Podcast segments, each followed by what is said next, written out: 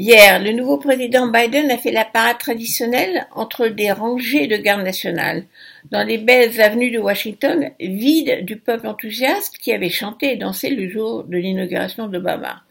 Une journée pas joyeuse, une inauguration sans fête populaire, pour un pays qui a vécu un putsch il y a deux semaines, quand des milices fascistes ont pris d'assaut le Capitole, temple de la démocratie américaine. Une inauguration pas comme les autres. Mais on oublie que celle de Trump n'était pas ordinaire non plus. Il y a quatre ans, ces avenues n'étaient pas envahies par un peuple enthousiaste. Au contraire, des millions d'Américains étaient descendus dans la rue pour protester contre l'arrivée de Trump à la Maison Blanche.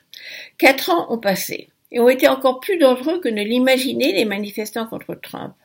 Alors les Américains, les démocrates, se sont mobilisés pour voter Biden, vieux politicien, pas par envie, mais pour faire sortir Trump à tout prix de la Maison Blanche.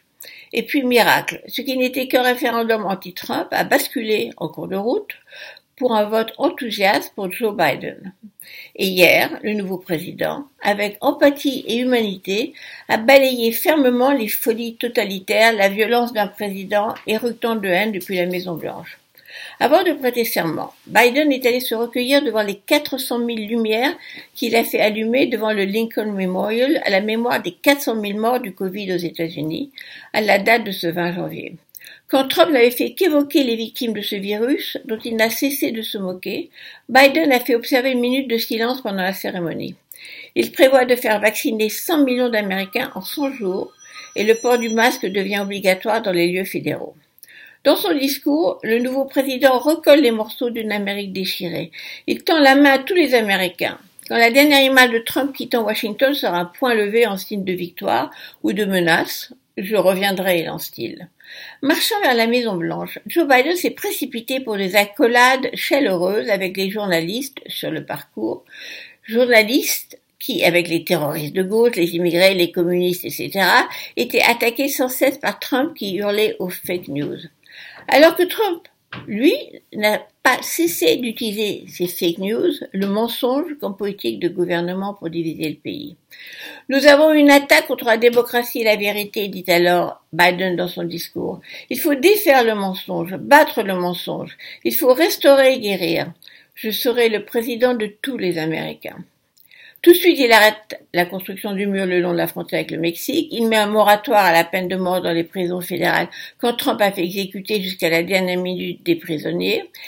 L'Amérique retourne dans l'Organisation mondiale de la santé, l'OMS, et les accords de Paris sur le climat. C'est le jour de l'Amérique, c'est le jour de la démocratie. La volonté du peuple a été entendue. C'est un jour d'espoir, de renouveau, dit encore le 46e président des États-Unis. Oui, il y a deux Amériques, divisées en un bloc républicain et en un bloc démocrate, avec quelques millions d'Américains qui balancent entre les deux camps et font gagner l'un ou l'autre. Mais une Amérique qui se recolle face à des événements qui menacent la démocratie, comme l'invasion du Capitole ou l'attaque terroriste contre les tours de New York. Une Amérique qui essuie des larmes hier quand Jennifer Lopez a chanté du haut du Capitole This land is your land for you and me, la chanson hommage au peuple de Woody Guthrie, déjà chantée à l'inauguration de Barack Obama. Un pays pour tous. On voyait Kamala Harris prêter serment, première femme vice-présidente de l'histoire, en plus afro-jamaïcaine et indienne.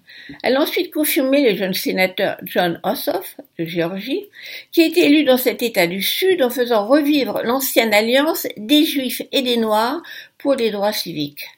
Du haut du Capitole, qui a retrouvé sa solennité.